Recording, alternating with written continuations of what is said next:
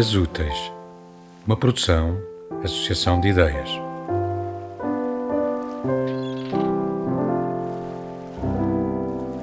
Correspondi-lhe na boa disposição, e ainda bem que o fiz, porque foi das poucas vezes em que o vi dado ao riso.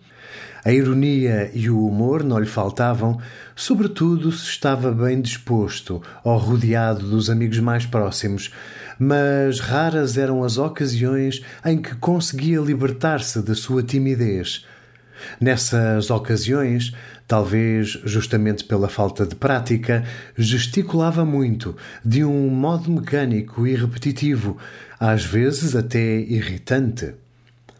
Hoje vejo como Fernando estava talhado para não desistir de sonhar, mas também o quanto uma parte dele, secreta ou nem tanto, tinha também uma espécie de vontade de falhar.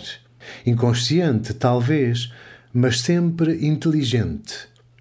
Pode parecer um paradoxo, mas a espinha dorsal do Fernando fortalecia-se com todos. Não creio, aliás, que ao defender o quanto toda a vitória é uma grosseria, ele estivesse a exercer o seu fingimento poético.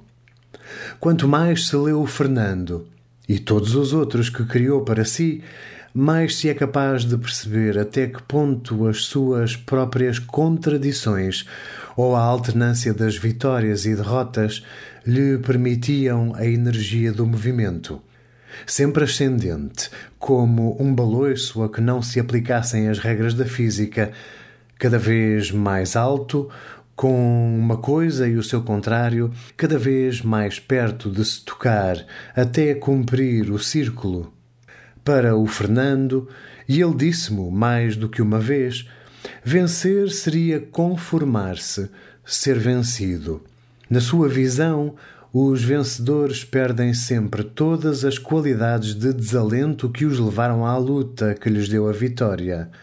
Ficam satisfeitos, e satisfeito só pode estar aquele que se conforma, que não tem a mentalidade do vencedor. Vence só quem nunca consegue. Só é forte quem desanima sempre.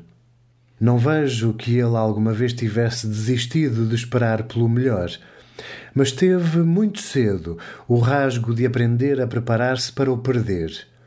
E ao fazer disso regra, o seu pessimismo tomou tais proporções que se transformou em fonte de energia até nas derrotas.